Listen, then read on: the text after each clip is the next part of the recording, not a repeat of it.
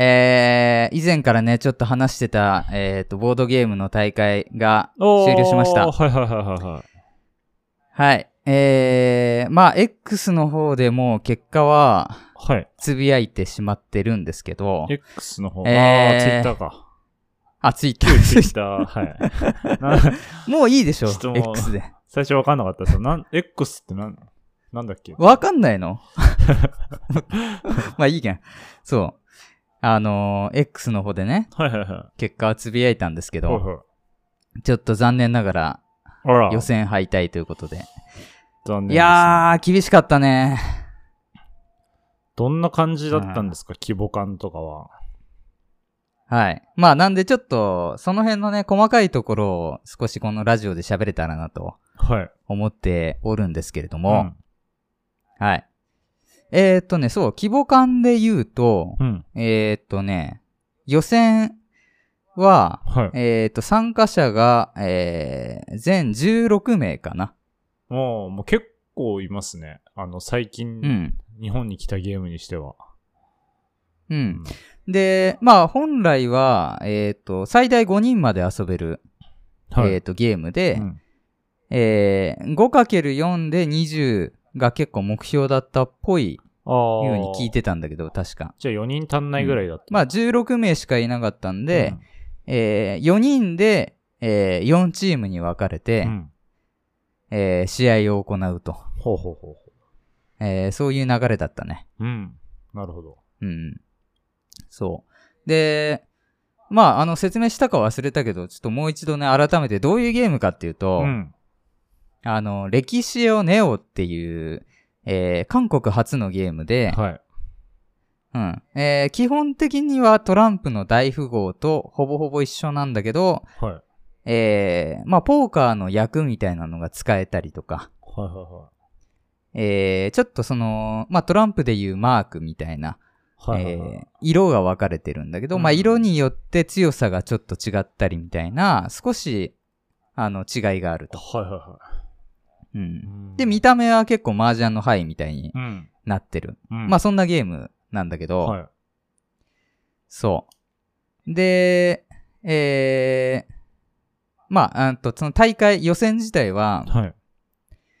まあ、大富豪でいう、その1回の勝負うん。を、まあ、1ラウンドとして、うんうんえーそれをまず5回やりますと。はいはいはいはいはい。なるほど。で、えー、得点順に、うん。えー、なんだろう、くじを引いて、はい。えー席順をまた決めて、はいはいはい。また5ラウンドやる。はいはいはいはい。これを、えー、3試合やると。だえー計15ラウンドかな。結構長いですね。うーん、けど、あっという間だったねし、みんな、他の参加者も、は短っていう感い。じで言ってたね。ええ。そっうんか。そう。で、このゲームはね、結構その得点計算が肝で、うん。えー、まあ本当にトランプの大富豪をイメージしてほしいんだけど、はいはいはえー、まあ一人上がったら、い。うん。えー一回もうそのゲームは終了と。はいはいはいはい。うんうん。そんな感じなんだけど、え一人上がった時点で他の人うのん残りの手札の枚数、は大富豪で言うと、い。はいはいはそれがそのまま失点になるのね。い。うん。うん。で、基本最初一人13枚ずつ配られるんで、はうん。要は1枚も出せなかったら、えーマイナス13点を1位の人に渡さなきゃいけないみたいな。い。はそうそうそうそあ。うそうそう。ほで、さらに、えっ、と、2位の人との枚数差を2位に払って、3位との枚数差を3位に払うみたいな。うはい。最下位はそれぞれに払わなきゃいけないのね。そう。まあ、そんな感じで得点が決まってくんで、はいはいはい結構ね、やっぱこの点数がシビアなんだよね。うん。なんか難しそうん。なんでね、うんまあ、どんな感じだったかというと、うん最初の1試合目は1位だったの。う。はそう。これでちょっと勢いづいたかなと思ったんだけど、結局1位になったところで、うん他の人の残りの枚数が少なかったら、そんな大い。した得点にならないわけ。なるほどね。うん。そう。だからまあ、トータル15試合やって、1位も5回ぐらいはなったかな、うん。と思うんだけど、うん全部結構しょっぱくて、うん。で、逆に負けた時が結構大負けみたいな形になってしまって、はいはいはいはうん。い。なるほどうんね。すごいきつかった。最終的に、あの、順位も12位かな。着地が16人いてってことか。うん。はいはいだから、だいぶしょっぱい感じにあなってしまいましたと。これはね、悔しいね。ーいや、悔しいっすね。うん。まあ、とはいえうね、ん。あのー振り返ってみて、うん。あの、まあ、どうしようもなかったとも言えるかな。うん、どうしようもなかった。うん。いはい要はその大富豪で言う、まあ、2が一番強いわけだけど、うん。えーその一番強い2が手元に来たのが、まあ、15試合中1試合しかなくて、ああ、ちょっとその辺しかの運も、ね、もその1試合も勝ちきれなかったんだよね。ああ、2を持っていたのに勝てなかったと。うん。なんで、まあ、運も実力も両方足りなかったって感じだ。冷静な。もう、もう、もうどうしようもなかったね。ああ、そっか。うん。そうそうそう。まあでも、勝つ気満々だったからめちゃくちゃ悔しいんだけど、うん。うん、ただ結構他の参加者の人もなかなか、あの、まあ人数少ない分、精鋭揃いというか、はいはいはいはうん。なんか自分が結構練習したつもりだったけど、うんまあ周りもね、やっぱそこそこ、あの、ガチな人というい。か、はいはいはうん。まあそれこそね、あのー最後一緒に遊んでもらった人たちが、えっ、と、大学でね、うんボードゲームサークルっていうのを立ち上げて、い。はいはいはい。うん。やってる方だ、方で、えーそう。大学生ってことですか、大学生。うん。うん。なんで結構、その大学内でも、それの大会をちょっとやったりとか、ああ、ええじゃあもう実践意外としてるんですね。そう。あ若さもあるし、まあ頭もーあるしね う。んなるほどね。まあ強敵揃いだよね。しかもまあ、その人たちも、えー、一番順位が高かった人でも5位かな？なんで、そうそうそうそう、学生さんも敗退して、残ったのが4人？ってことですか？えっ、と、3人あ、が3、人なんだ。えー、勝ち上がりで、はえー決勝にん進んで、はうん。まあ、今月末に、えっ、と、ビッグサイトの方でね、決勝が行われるらしくい。、ええまた別のとこでやるんですね。そうそうそうそうそう。で、そこはもう全国から勝ち抜いた上位3名が集まっえ？て、他のとこでもやってんすか？あ、そうそうそうそうそう、えーもちろんもちろん今回東京予選だから。すごいな。そんな大規模だったんだ。うん。で、それで、えー、そのビッグサイトの決勝で勝ち上がると、うんえー、韓国に招待されて、はいはいはいはいはそうそうそう。2名が勝ち上がって韓国行くらしいのね。い。あ、2人いけるってことですね。うん。で、韓国からも2名出てきて、うんもう4人だけで最終的な 決勝をやるみたいな。ええすごいっすね。で、そこでもう勝ったら、要は初代チャンピオン。だだからうん。ワールドチャンピオンみたいなことですか？そうそうそうそうそう。で、あの、知らなかったけど、はいあの、代理店があるのがそもそも韓国以外日本しかなくて、この歴史をってゲームが。ね。はいはいはいはい。そうそうそうそう。だから日韓でしか売られてないのよ、そもそも。ああ、これから広がるかもしんないけどって感じなんですね。そうそうそうそう。だから、この、要は韓国の今回大会で勝った人はまあ、実質世界一なんだよね。ああ、そうっすよね。ある意味。はいはいは だからまあ、ねえ、そんなのをちょっと妄想して、あの、勝つ気満々だったんだけど、い。いやー、やっぱし、いっぱいいるんですね、つわものが。いやー、悔しい。悔い本当になんだろうね。まあ、持ってるか持ってないか、かな。うん、もうありますよね、正直ね。うんうんうん。やっぱりなんか1位の人はね、花があった。もうなんか最初っからね、ずーっと、あのーなんだろう、第1試合目からずーっと1位で。最後まで1位守り抜いたみたいな。うん。すごいっすね。その人はやっぱりなんかね、その日は、その人の空気だったね。持ってる、うんついてる日だったんですね。そうそうそうそう。だからまあしょうがないよね、そういうのは。じゃあまたなんかその人がどこまでいけるかっていうのも楽しみですね。そう。うんね。あのーまあ、俺に勝ったからにはね、世界行ってもらわないとね。すごいな。よくスポーツ漫画であるやつ。うんそうそうそう。私と初めの一歩。みんなの拳が乗っかってるからね。あ拳が乗ってああ、そうそうそうそうそうそうっ頑張ってほしい世界一に負けた男だと思いたいよねああ。確かにね。それだったらまあ、納得ですけど。これまた来年とかあるってことなんですかね。そしたら。そうそうそうそう。なんで、毎年多分出るかもしれないね。おーじゃあまだ、わかんないですよね。二代目になる可能性もあるってことで、R さんが。そうね。うん。まあ今回は、まあそもそも、あの、惜しくもなかったから。ん。うん。まあまた出たところで、今、今はちょっと自信失ってるけど、はいはいはまあまあね、勢いがあれば、い。うんあ。の、取れないもんではないと思ってるからね。じゃあまた来年のこの時期かわかんないですけど、うん。R さんのこの大会の経過報告が聞けるんじゃないかと思います。はい。ぜひ、は聞いてくださいまあその時はね一旦お疲れ様でした。大会。はい。はい。さあ、ということで今日もやっていきましょうか。はい、お願いします。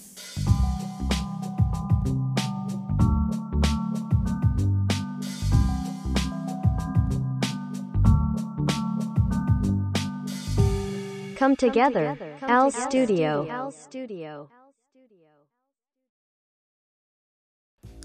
今週も始まりました。おいであるスタジオカメラマンのあるです。カメラマンの K です。ということで今日も楽しく雑談していきたいと思います。お願いします。はい、お願いします。そう。はい。まあね、あのーそもそもで言うと、うん。なんかね、あの、重なる、あのーなんだろう、ついてない時とかさ、はいはいはい。忙しい時、なんか、あのー今日だけはやめてくれって時になんか、いろいろ詰め込まれたりすることってない？うん、まあ、ありますね。それタイミングってありますよね。で、そう。まさにそれで、あのーこの大会も出るのはね、1ヶ月以上前から決まってて、この日だったわけだけど、はいはいはい。あの、1年で一番忙しい週だったね。ああ、ちょうどそこと重なった 死ぬかと思う。もう、とんでもなく忙しかったね。えーそっか。うん、あんまりその、疲れて体調崩すとかないけど、うん。初めてちょっと、なんかそんな感じがした。からへー体が持たないみたいな。いやーそんな時にかぶっちゃうなんて悲しいですね。そこからちょっともうついてなかったのかもしれないですね。そうそう。だからもう大会の前日の時点うんですっごい嫌な予感はしてたんで、このマインドをこのまま引きずると絶対勝てないから、うなんとか切り替えなきゃみたいなことをね、はいはいは考えていろいろやったんだけど、まあまあまあ難しかったね。い。まあまあ、しょうがないっすうんよ。うんうんそうそうそうそう。まあでもまあ忙しかったのも、その分、なんて言うんだろう、ある意味、あのー仕事がね、あのー、入るってことはそれ嬉しいことなんで。まあ、ないよりね。そうそうそうそうそうそうそう。で、なんかやっぱり成長というかね、あのー、普段やんないような仕事もしたんで、はいはいはい。うん。これは良かったなと思うよ。うん。まあ、新しい仕事するのも楽しいですよね。そうね、うん。と思いますそうそうそうそう。それこそ今回はあのー結婚式の撮影を頼まれまして、はいはいはいはいはい。そう。お仕事で。もう朝一からあのー車をもう5時ぐらいに出発して、はいはいはいはそう、山中湖の方まで行ってね、い。山中湖って、えっ、と、山梨、あの富士山の下ぐらいかな。ああ、いいとこで結そうそうそうそう。そう。あのーいわゆるね、普通の結婚式じゃなくて、はあの普段なんかフェスとかやるような音楽の、あのーなんだステージみたいな、いはいはいは広々とした山中湖にでっかいそういうステージがあるんだけど、そこを貸し切って、い。うん。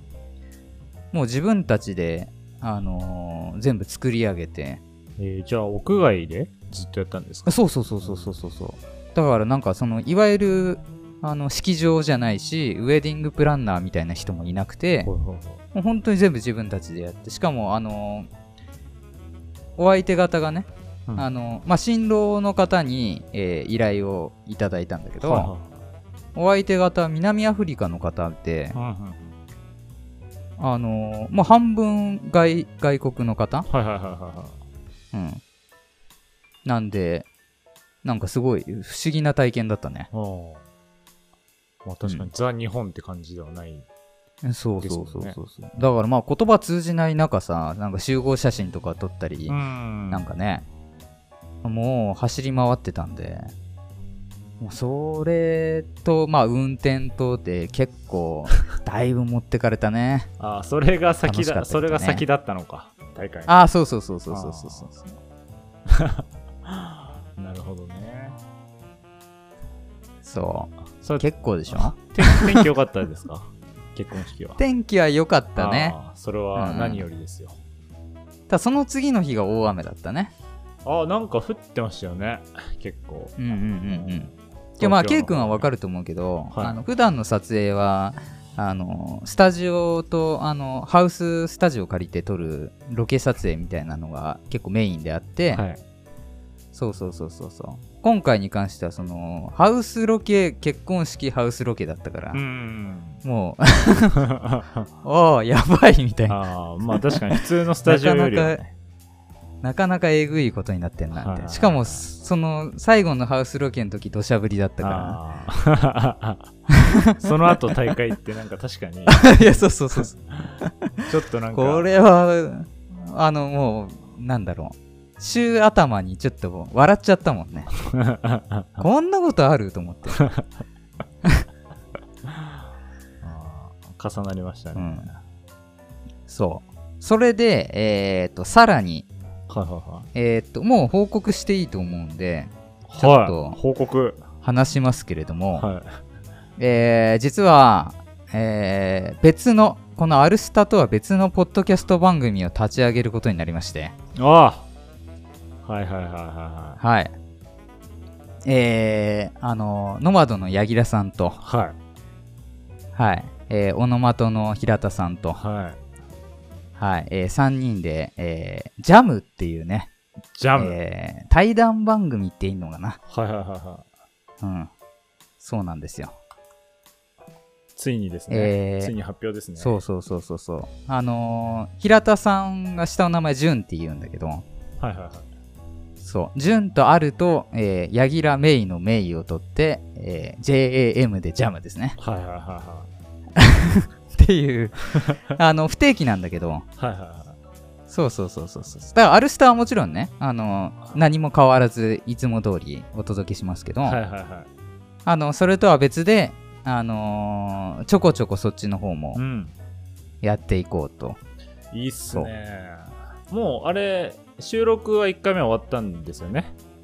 そうそうそうそうそうそう。あのいろいろあの初出しに向けて、はいはいはい。今あのアート作ったりとかはいはいはい。ろいろそういうところをあのミーティングしてる最中なんだけどね。いね。でアルさんもそう。仕事があるんですよね今回。そう。今回あの編集をね。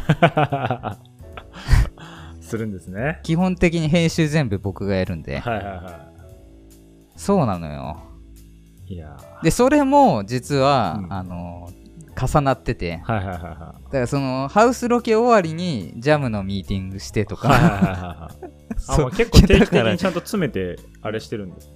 うんちょっとねいやマジかよっていう。そんなことあるってぐらいに本当に忙しかったな、あー。まあ編集うん。大変ですよ。頑張ってください。そう、うん、まあもうもうあの手つけてるからはいはいはい。大体、うんうんうん、終わってたりもするんだけど、はい。そう。であのこの回が配信されてる頃にはねあのノマドさんの方でえーっとはい。まあ第0回と言いますかね。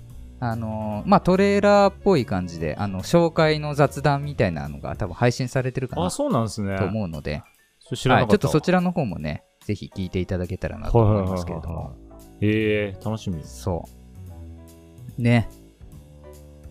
そうなのよ。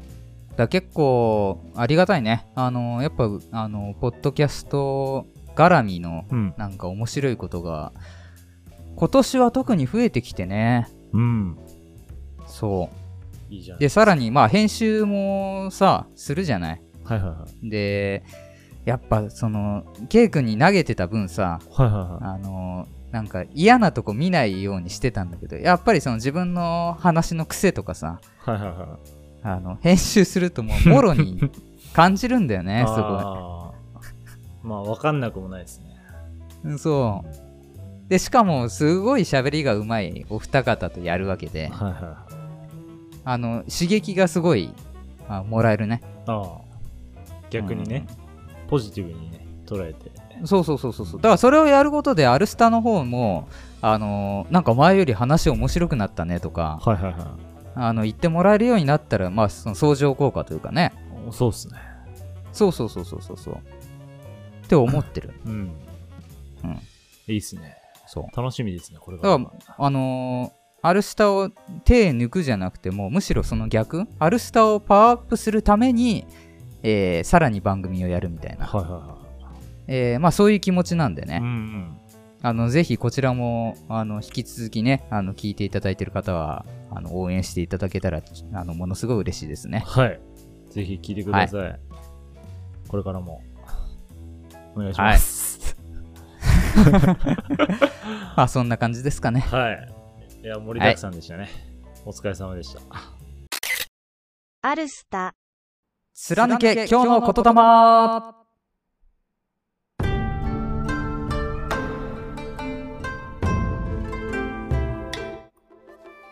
はいお願いしますお願いします。はい、えー、言霊のコーナーですけれどもはい。えー、まあ今日の最初にね触れた、えーボードゲームの大会ですけれどもうん。あのー普段ねそんなに緊張することないんだけどは今回はね、あのー周りにものすごい言ってたから絶対に あの韓国行きますみたいな い。いいこと。ハードルを上げに上げまくったんであのーまあ予選だしまあちっちゃい大会ではあるんだけどそれなりに緊張感があってねはいはいはい。まあいいことですけどね。緊張感があるっていうのは。そうすごいねあの久しぶりにこんな緊張したなーっていう感じうん。だったんだけど、はいはいはい。えー今日の言霊は、うんそのそんな緊張に関する、えええー名言をねおは送りしたいと思います。い。はい。うん、お願いします。まあ上がり症とか、えーそういうので結構気にされてる方には、えーすごい役立つ言葉かなと思いますけれども、はい。はいえー今回はですねあのタモリさんうん。はい。あのタモリさんが、えーどうやら記事によると AKB のメンバーから、あの緊張しないコツとかあるんですかって聞かれた時に、はい。まあ、さりげなくさらっと言った言葉。これがね、結構いい言葉で、ええはい。それを紹介したいとはい。お願いします。思います。はい。はい。今日の言霊はこちらです。緊張しないコツなんかない。緊張できることをやらせてもらっていることを幸せだと思うことだよ。はい。はい。こちらですねう。ん。うん。まあ、さっき K 君も言ったけど、はいはい。そもそも緊張できるっていうことをポジティブに捉えようと。うん。うん。そうっすよね。そう。思ったよ。あの、大会出た時も、あの、緊張できるってなんか、すごい生きてるというかね、そうそうそう。楽しんでるっていう感じ？ねうん。そうっすよ。だって、そこう、だんだん年取ってくると、うんなんか、いろいろ経験しすぎて、割とその、若い時に比べて感情がこう動かなくなってくるう。うんうんうんうんうん。なって俺は感じてるんですよ。うんうんうんうんうん。だからなんか人に怒られるとかも自分の中で結構、はいはいはいはい。大事だなって思うんですよね。なるほどね。そう。大人になって怒られないけどね、あんまり。そう、なんかおじいちゃんとかにうんもし自分がなったら人に怒られるってまあめったになくなるじゃないですか。うんうん。だから怒られられるうちは、それはそれで幸せな、貴重なことなんじゃねえかなっていうのは、ねえ。そう、この年になって思いますね。そう。この年になんないと思わないんだよね、それがそう、。そういうのって多分そうですよ残ね。うんって思います。そうそうそうそう。だから緊張してるときは、緊張って嫌だなとか逃げ出したいって思うんだけど、いざこうやって緊張しない生活に。どっぷりハマってしまうと、緊張っていいもんだったよなとかね、終わった後と思かうんだよね。そう。にやってよかったって思いますよね。より緊張とかある方はね。うん。だからやっぱり、あのー適度な緊張感っていうのがすごい大事で、うん。うん。もちろん、あの、緊張しすぎて何もできなくなっちゃうっていうのは、多分、その、自分の持ってるキャパシティをだいぶ超えてしまってるというか、はいはいはうんうん。だから、その自分だったら、ギリできるかもしれないとか、い。うん。うん。少しだけ高めのハードルを設定して、うん。そこにぶつかっていくときに、えー発生する緊張、うんこれぐらいがちょうどいいのかなとかそうっすね。思うよね。はいはいはいはい。まさしく。うんうんうん。そうそうそうそうそう。あとはまあ悔しいって思うこととかもね。うんうん。うんうんうん。そうっすよね。あの、勝ち負けみたいなとこからやっぱり、ね、大人になると逃げ出してしまうというか、もう諦めてるというか、はいはいは見ないようにしてるというか、い。うん。そうそうそうそう。で、結構そういう人多いと思うんだけど、やっぱり、あのー勝負の世界みたいなのもすごいね、あの、自分を高める上では大事なのかなってすごい思うね。はい。いやー、それを感じれただけですごい価値のある日でしたね。うん、そう、まさしく。本当にう。ん。うん。だからまあ後悔はしてない。あの、うん。今回は、まあなんならちょっと緊張すること、今回のまさにね、うん。あの話じゃないけど、うん。えーずーっと逃げてきたけど、うんそういうところにもう一回向き合ってみようっていうのも自分の中のテーマであったから、ねまあ負けはしたけどうんよかったと思う、すごい。いやいや、すごい、いい話だな。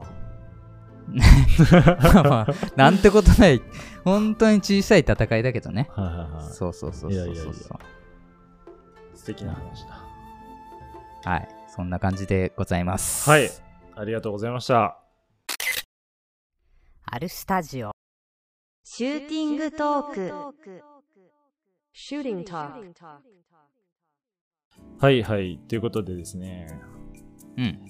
えー、今日は、ある話をしたいと、ある話というか、あのーサブスクで、ほう僕あの雑誌のサブスクに入ってるんですよ。うん、うん、うん、うん、あの、ファッション雑誌とかを、はいはいはいはいまあなんか、本屋さんなかなか行かないんで、うん。うん。なるべくちゃんと、まあなんか仕事に関わるので、なんかファッション雑誌とかをちゃんとチェックしておきたいなと思って、もうでもうん。2年ぐらいか、入って、うん、うん、まあ、なんか通勤の時間とかに見たりするんですよ。うん。うん、うん。で、その中で、あの、アンアンってあるじゃないですか。はいはいはいはい。有名ね。はい。あれで、あのー、椎茸から心理学っていうなんか特別号が出てて、あの、椎茸さんって知ってます？すごい。しいたけ有名だよね、はい、女女性の人に人気なんですけど、うん。で名前は知ってる。全然、あの、やったことないけど。はい、で、まあなんか、毎週、なんか多分あるんですよね。その、あ、そうなんだ。あの、何、何で分けられてるんだろう。星座なのか、生まれた月なのか、わかんないですけど、なんか毎週出されてて、あと、は上半期、下半期が結構みんな大体話題になるんですよ。あなうんあなたの上半期と下半期はこれですみたいなやつをうんうんうん定期的にやってるんですけど、まあまたそれと違って、このカラー心理学っていうので、アンアンの特別号みたいなのが出てて、ちょっと前なんですけど、で、ちょっとた、暇だったんで、これ試しにやってみようと思って、うん。やってみたんですよ。うん。で、何個かあるんですけど、一番メインのところにあるのが、あなたが一番うんと、この選択肢の中でイライラするのは何ですかっていうのがあって、うん。で、その中で一番イライラするその項目を選んだら、そのうん結果によってあなたの色がわかりますと。うん。うん。で、その色のところに行くと、えっ、と、あなたのこの23年の運気とか、今後何をしたらいいかみたいなのが出てくるんですよ。あとなんか性格とか。はあ、はあはあはあはあ、で、まあなんか、何、何種類あるのかなこれ。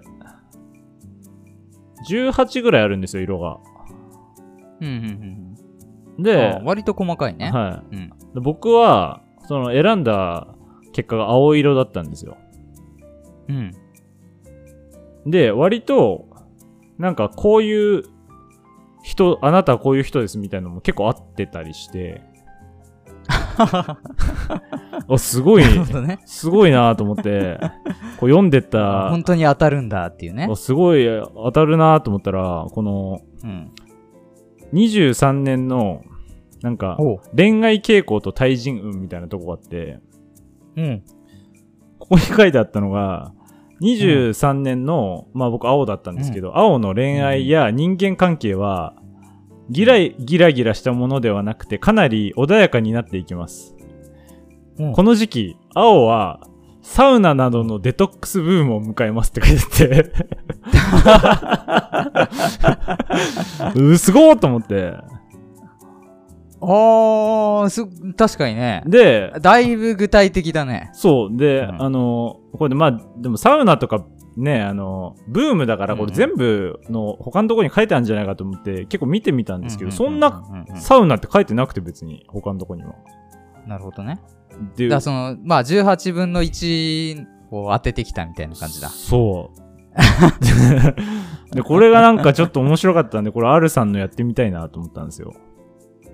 はあ、な、え、何？今できんの？できます、できます。できます、できます。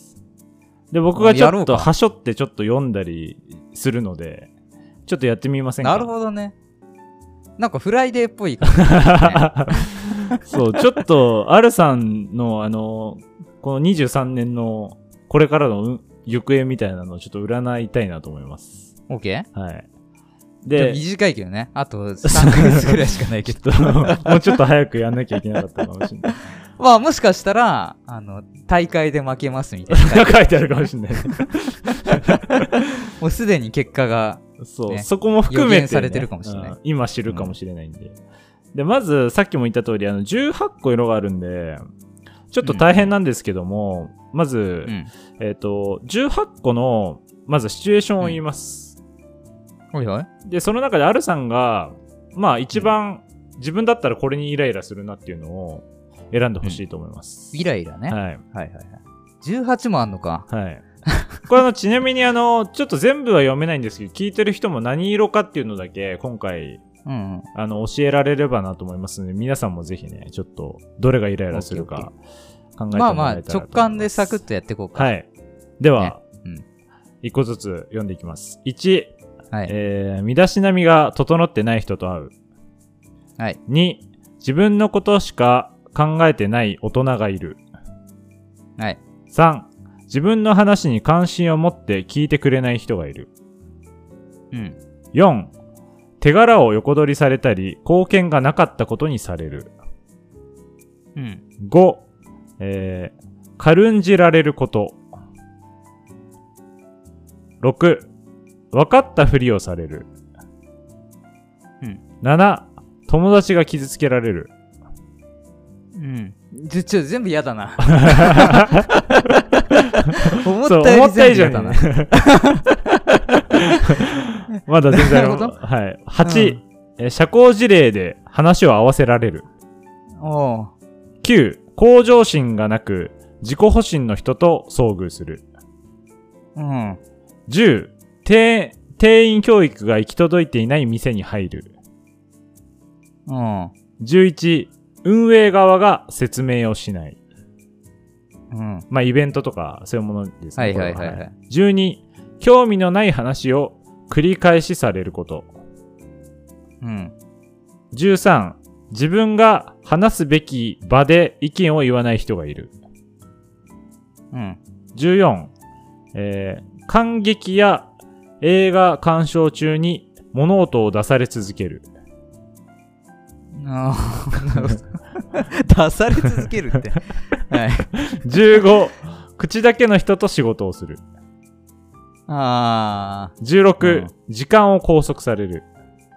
ー。あー。17、プロとして至らない店に入ったり作品を見る。あー。はい。18、声が大きい人に圧をかけられる。で、全部うでわー。むずっ。この中で一番、アルさんが、すごいね。ちょっと待って、選ぶ、これ大変だね、選ぶの。これちょっとアルさん、あのーうんスクショしたやつ、ちょっと送ります、今。ああ、オッケーオッケー。ちょっと待ってくださいね。まあ直感でもう結構と全部同じぐらいだから、はい。今い送りました。一応、ちょっとイラストついてるんで。えっ、ー、と、あ、オッケーちょっと確認するね。はい。なんか15あたりが嫌だった気がするな。あ15。結構後半のやつか。口だけの人と仕事をするね。口だけの人と仕事する。これはもうなんうんか実際に 遭遇してる可能性がありますね、アルさん。あのー、経験な感じがしますね。多分、なんだろう。そもそもそんなに怒らないから、はいはいはい。そうっすよね。自分が怒るとしたら仕事系だと思うんだよね。はいはいはいはい。あり得るとして。うん仕事の邪魔されるのが、ちょっときついうん。っていうのはあると思ってて。はいはいはい。それで言うと、うん、他はまあまあ、ちょっとうーんとは思うけど別に、あ、だ、時間を拘束されるもんだよね。はいはいはいはい特になんかフリーランスの方とかは、そうだね。ね結構そうだね。その辺もうん、ありますよね。そうだね。他はは、うーん。いや、15かな。なんか一番は。うん。はいはいはいはなんとなく直感で、いはい。はい。まあ直感口だけで、の人と仕事をする。はい、いいと思います。まあ全体的に多分全部嫌だと思うんですよ、みんな。うん。まあその中でこれが自分の中で気になるなみたいのでいいと思うんで、うんぜひ皆さんもちょっとあの、思い出せなかったら一回ちょっと戻って再度聞き直してほしいんですけど、ではちょっとうん1から18まで、はいあの、色を発表していきたいと思います。ほうほうほうほう。あ、はいもうこれで色が出るんだ。はい、もうこれで色はまず確定します。早っ。うん。えー、っとですね、1を選んだ人はエメラルドです。えー、エメラルド。はい。身だしなみが整ってない人と会う。そうです、エメラルド。はい。うん。で、2番が白です。白。はい。は3番がピンクです。あ、ピンク。はい。4が緑。うんうん、で、5が青で、僕はこの5でしたね。えー、軽んじられることですかね。えが僕は一番。ー、そうなんだ。はい、自分の中でこれでした。えで、6がシルバー、うー。ん。うん。7がターコイズ。うん。8、ベージュ。うん。9、金色。うん。10、紫。うん。11、森の色。うん。12、12、オレンジ。おお戻った。はい。い。13、赤。うん。14、黄色。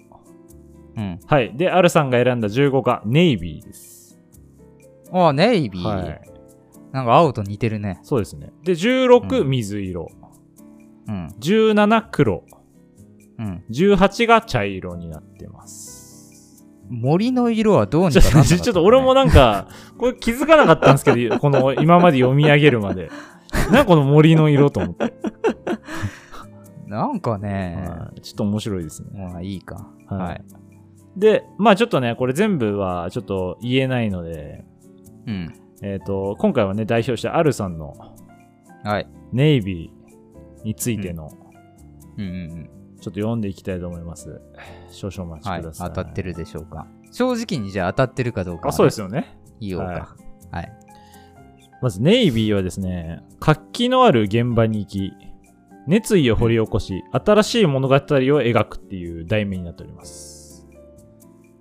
あー、最近は当たってるかもしんないな。早いな。どうだろう。早いな。はいはいはい。まだわかんない。はい。えーまあちょっと、初めの方からちょっと、かいつまんだりして読むかもしれないですけど、ちょっと長いんで。うん。えっ、と、真剣さ、気の強さ、戦闘力の高さを持つネイビーは、他のカラーと比べてもかなり混じり気のないまっすぐさや純粋さを持ち、自分で目標を決めて自分を極限まで追い込み、達成していく強さを持ちます。うん。というふうにまず書いてありますね。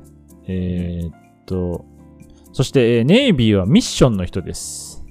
うん。えーある目標を掲げ、そのミッションを達成するためにあらゆる、えー修行や訓練に耐える。毎日自分を振り返り反省し、綿密な計画やロジック、日々をやり、やるべきことを再検討し毎日を戦っています。うん。えーで、まあその目標が達成されたらまた新しい目標だったりを密かにまた、うんうん。えーターゲットを変えてやっていくというふうに書いてあります。うんうんえーそして、えー頭の中に思い描いたビジョンがどう達成されていくかについてのみ強い関心があるっていうふうに書いてありますね。どうでしょうか？うん。うーん。うーん。まあ、そんなに、外れもなく。いや、あの、大外れではないよね。はいはいはいはい。ほうほうほう。で、えー自分のプライベートを晒すことはほとんどなく、交際範囲もかなり限定しています。ただ、友人たちや恋愛相手などとの結びつきは強く、ほとんどの関係で親友や戦友のような間柄になります。あー、ポロが出たね。はい。ここは真逆だね。大間違いだね。こうちょっと R さんにも送ろうかな、これ。ちょっといっぱい書いてある。前半は合ってるかな？はいはいはいはい。最初の方のやつね。うんうんうん。最初の方は合ってるね。えー2023年はどうなる、うん2023年のネイビーは熱意の掘り起こしがテーマになっています。えーうんそれで23年の運勢を説明する前に、20えー2022年から22年までの3年間があなたのうん。あなたの人生に及ぼした変化がものすごいものがあるので、まずはその説明をさせてください。と書いてあります。なんだって？ネイビーはストイック、目の前のミッションに対して無理と言わないなどの純粋な成長、えーファイターの性質があります。成長ファイター。でもこの3年間であなたは人や組織との距離を取ったり、自分が生きていく環境や仕事などは自分で選ぶという姿勢を取ってきたはずです。これ合ってんじゃないですか、アルさん。この辺は合ってるね。ねえ。うんうん。ドンピシャじゃないですか。そういう意味でこの23年あなたはどこの組織に所属するとかではなくて自分一人の人間としてどこまで 成果や結果を残していけるかと、あと私にとっての幸せとは、この2つの二大テーマに向き合っていくことになります。ああ、これ100%合ってる。うん。いやー、すごいっすよね。で、まあ、うんこれまで燃え尽きとかも感じて、そんな中で新しい環境をどう作っていくか、どうやって再び自分の中に熱意を掘り起こしていくかについて探っていく23年になるとうん。なっています。いや、すごい、結構俺、客観的にこう、聞いててもちょっと R さんに当てはまってるなって感じますよ。そうね。今のとこに関してはもう、あの、一つも 間違ってないね。で、えーうん、少し大胆なアドバイスになってしまいますが、2023年は成長する、そして結果も、えー残していくからこそ、成長や結果との距離を取る時間も作ってみて、とお伝えしたいです、と書いてあります。うん。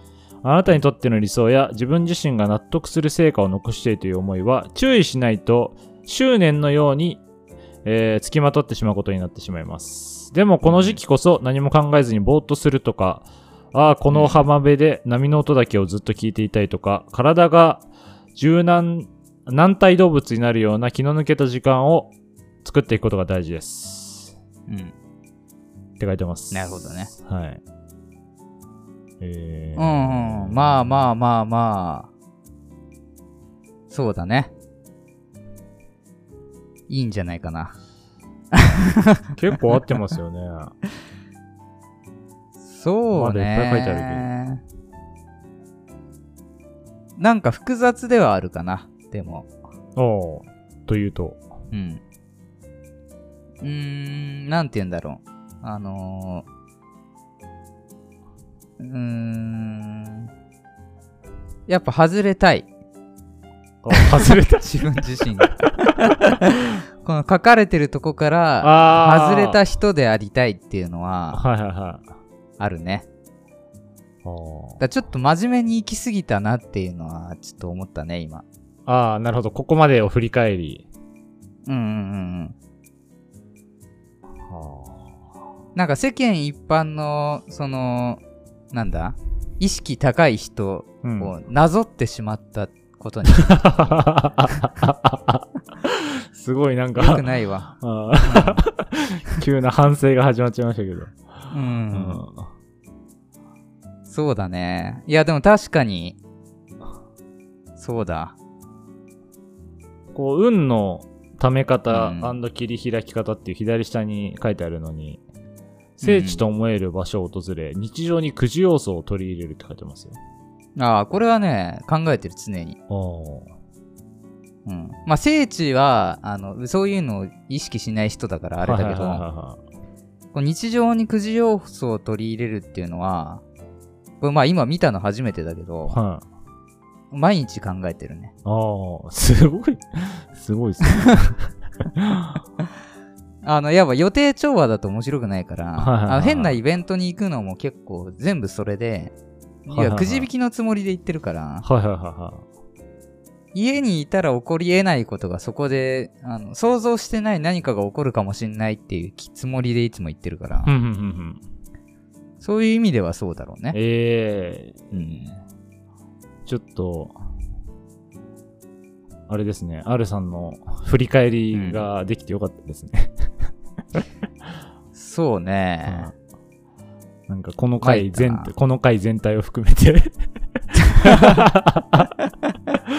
すごいある回でいいですね今日は。だから負けたのかな。あじゃあまあそここの占いからら飛び越えるぐらいの人になんないとね、なるほどね。勝てないね。ちょっとじゃあまうん。あこれ、ここからまあなんか来年とは言わずここからねちょっと R さんの変化をして来年また、はい頑張ってほしいと思いますけどこれあのー先ほど紹介したあのアンアンの、うん。えっ、と、特別号なんですけど、これあの実は他にもありまして、今のは、なんか、何に対して、なんだろうこれ。ちょっと待ってくださいね。なんかい、これが、アルさんのもう、これが、なんか、ネイビーがアルさんの色っていうわけじゃないんですよ。これで。えっ、と、今のは、あなたの基本性格と23年の行方っていうタイトルだったんですけど、うん。えっ、とですね、他にもですね、2番目にはね、好ましい接客態度でわかる人間関係の特徴とやる気の出し方だったり、うん。えっ、と、仕事で凹む状況でわかる働き方と、の特徴と得意な分野ってだったりとか、ちょっと他にもその分野に分けて、色が個人の色があるので、うんうんうんぜひちょっとこれ気になった方は、あのーそうだねまあ書店にあるのかちょっとまだわかんないんですけど、ぜひちょっと読んでみてもらえたら、特に僕にお金が入るわけではありませんが、なるほどね。はい。っていう、まあたまにはこういう占いみたいなのもね、ちょっと楽しいですよね。まあでもなんか、なんだろうね。当たってたってことは、まあ、あのー逆を言えば自分でも書けるみたいな。ああ。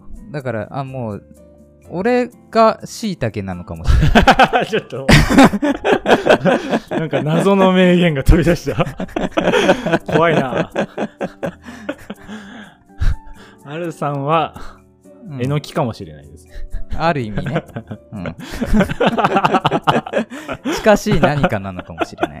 あ、なるほどね。ちょっとじゃあ、ある、ある占いがもしかしたらそのうち始まるかもしれないですね。ポッドキャストで。ああ、色つけてあげようか。ちょっと楽しみだな。あの、色じゃなくて、なんか他のにしましょうよ。なんか、カメラのメーカーとかにしましょうよ。いやいやいや、それはどうかな。あなたキャノンで、みたいな感じ。うん。ちょっと面白かったな。はい。っていう、確かにねちょっ。と占い会でございました。ありがとうございました。はい。アルスタ。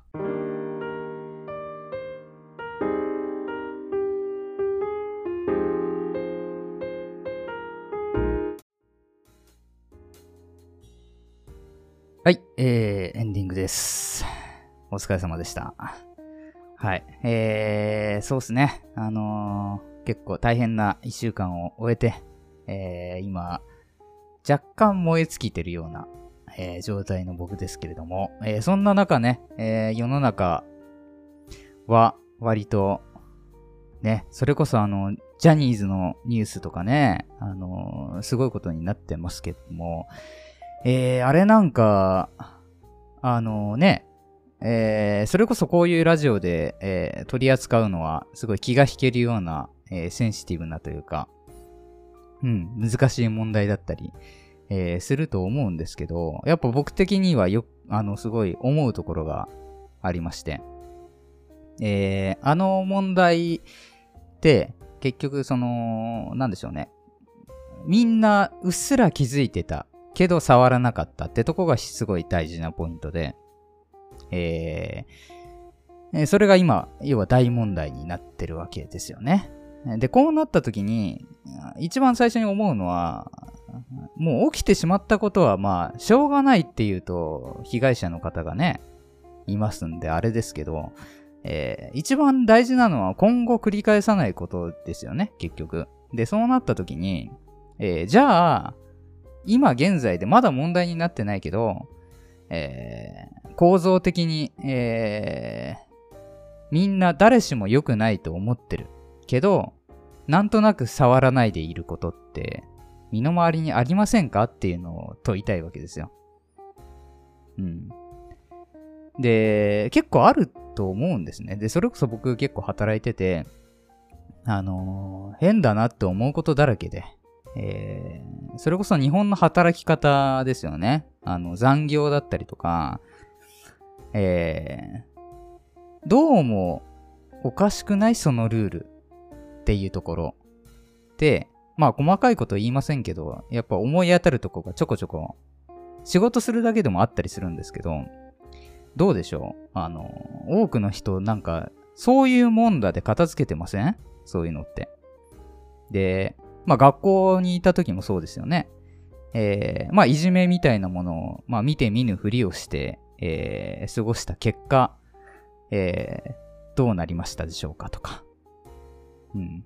で、こういう話って過去にもしてると思うんですけど、えー問題なのは、えーうーん、まあ気づいていて、気づいているけど、えーまあ周りに合わせて見ないふりをするっていう、この行動自体は、えー否定できるものでもないかなと思ってて、それは要は保身のために、今生きるためにはそうするしかないんで、えーそこに関して別に何か言うつもりはないんですけども、問題なのは、えーそれをおかしいと思った事実を忘れないことですよね。うん。だから、